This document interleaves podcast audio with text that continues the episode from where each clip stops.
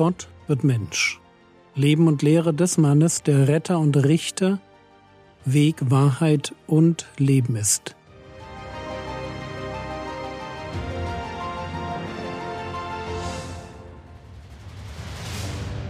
Episode 365 Ein böses und ehebrecherisches Geschlecht Teil 1 die Pharisäer und Sadduzäer wollen Jesus versuchen und der hat dafür nur ein Seufzen übrig. Markus Kapitel 8, die Verse 11 und 12 Und die Pharisäer kamen heraus und fingen an, mit ihm zu streiten, indem sie von ihm ein Zeichen vom Himmel begehrten, um ihn zu versuchen. Und er seufzte auf in seinem Geist und spricht, was begehrt dieses Geschlecht ein Zeichen? Wahrlich, ich sage euch, nimmermehr wird diesem Geschlecht ein Zeichen gegeben werden. Was meint Jesus damit? Jesus meint damit, dass das, was sie wollen, also ein Zeichen aus dem Himmel, dass er ihnen und auch allen anderen, die danach fragen, dass er ihnen das nicht geben wird. Vielleicht muss man sogar sagen, es ihnen nicht geben kann. Das Problem der Pharisäer, der Sadduzäer und vieler seiner Zuhörer besteht ja nicht darin, dass sie nicht genug Zeichen und Wunder erlebt hätten. Sie würden nicht nach einem Zeichen vom Himmel fragen, wenn es nicht genug andere Zeichen gegeben hätte. Sie suchen das Außergewöhnliche, aber nicht als einen abschließenden Beweis, sondern sie wollen Jesus versuchen. Sie suchen nicht die Wahrheit, sondern sie wollen Jesus schlecht machen. Das ist ihr Ziel. Es ist deshalb so gut wie unmöglich, diesen Menschen zu geben, was sie suchen.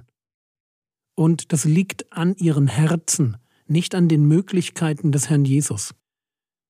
Matthäus 16, Vers 4 ein böses und ehebrecherisches Geschlecht verlangt nach einem Zeichen. Und kein Zeichen wird ihm gegeben werden als nur das Zeichen Jonas. Und er verließ sie und ging weg. Jesus beurteilt hier seine Zeitgenossen, jedenfalls die, die nach einem Zeichen aus dem Himmel verlangen. Und er attestiert ihnen ein paar ganz hässliche Charakterdefizite. Sie sind böse und ehebrecherisch. Wenn ich das hier so lese, dann habe ich drei Gedanken. Erstens wundert es mich, wie radikal Gott eine Gesellschaft beurteilt. Dann frage ich mich, was er wohl über unsere Gesellschaft heute sagen würde. Und abschließend frage ich mich, wie man sich vor dem negativen Einfluss so einer Gesellschaft schützen kann. Fangen wir vorne an. Geht es euch auch so, dass ihr Jesus manchmal etwas grob findet? Ein böses und ehebrecherisches Geschlecht verlangt nach einem Zeichen. Waren es nicht nur die Pharisäer und die Sadduzäer, die ihn versucht hatten?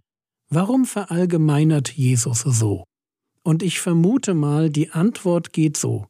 Er verallgemeinert, weil die religiöse Elite nicht die Ausnahme war. Sie waren nur die, die sich trauten, das auf den Punkt zu bringen, was alle dachten.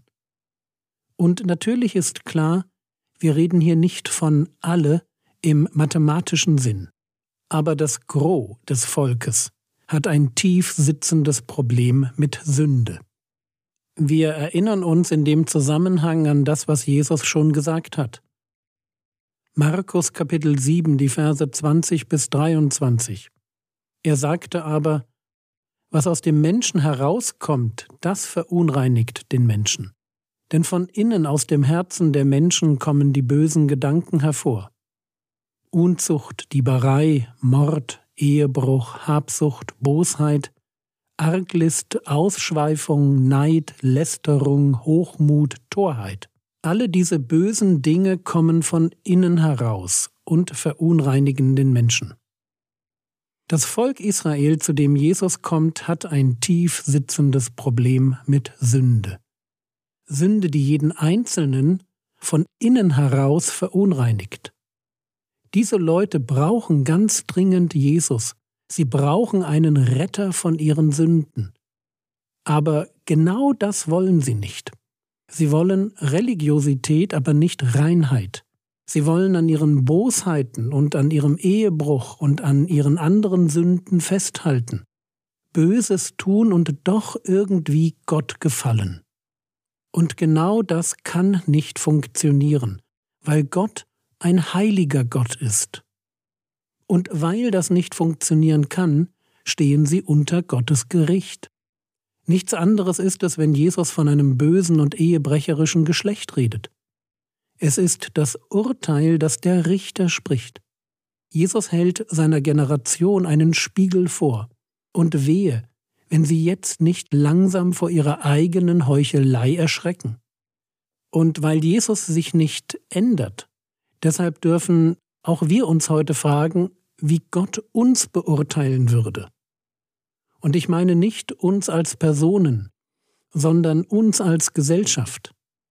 Was würde er über uns sagen? Was sind die herausragenden Sünden unserer Zeit? Darf ich einen Vorschlag machen aus der Liste von eben? Ich würde wählen Unzucht, Habsucht, Ausschweifung, Hochmut und Torheit. Ich mag jetzt nicht auf die Begriffe eingehen, weil die alle schon genauer betrachtet wurden. Aber eines muss uns klar sein. Wir leben in einer Gesellschaft, die massiv von Sünde geprägt ist. Und deshalb müssen wir uns gut überlegen, wie wir uns vor dem Einfluss dieser allgegenwärtigen Sünde schützen. Und mal abgesehen davon, dass man sich nicht hundertprozentig schützen kann, so kann man doch vorsichtig und klug sein. Lasst mich euch deshalb drei Tipps geben. Erstens. Den wichtigsten Tipp kennt ihr schon. Wir müssen uns mit Gottes Wort beschäftigen. Wer die Wahrheit nicht kennt, der ist in einer Welt voller Lügen verloren. Alles beginnt damit, dass wir tief eintauchen in die Bibel. Und das heißt, dass wir sie lesen, von vorne nach hinten, dass wir Themen studieren, vor allem Themen, die mit Weisheit und Lebensführung zu tun haben, dass wir Verse auswendig lernen, darüber nachdenken und sie lebendig werden lassen. Dass wir uns Menschen suchen, mit denen wir über die Bibel diskutieren können, die uns im Guten herausfordern, die uns zeigen, wie man die Bibel studiert und so weiter. Und lasst uns darauf vertrauen, dass der Geist Gottes uns bei unseren Bemühungen unterstützt. Er nimmt uns das Studium nicht ab, weil unser Interesse immer noch unser Interesse an der Bibel sein muss aber wenn wir anfangen, steigt er voll mit ein. Zweitens. Von Lot, der in Sodom wohnte, heißt es in 2. Petrus Kapitel 2, Vers 8, Denn der unter ihnen wohnende Gerechte quälte durch das, was er sah und hörte, Tag für Tag seine gerechte Seele mit ihren gesetzlosen Werken. In einer Welt voller sexueller Unmoral, voller Gier nach immer mehr und voller Verachtung für alles Göttliche, kann es leider ganz leicht passieren, dass man das Böse nicht mehr als Qual erfährt, sondern sich mit allen anderen an der Gesetzlosigkeit freut. Und das ist gefährlich, weil Salomo in den Sprüchen die Gottlosen so charakterisiert. Gottlose sind solche, Sprüche 2, Vers 14, die sich freuen am bösen Tun, jubeln bei schlimmer Verkehrtheit. Wir müssen aufpassen, dass wir nicht genau das werden. Menschen, die sich freuen am bösen Tun. Und wenn ich mir anschaue, worüber ich mich freue, was mir Spaß macht, womit ich meine freie Zeit verbringe, dann merke ich, dass es tatsächlich meine Hör- und Sehgewohnheiten sind, die ein großes Einfallstor dafür sind, dass ich mich wie ein Gottloser verhalte und plötzlich Freude am Bösen tun und an schlimmer Verkehrtheit entwickle.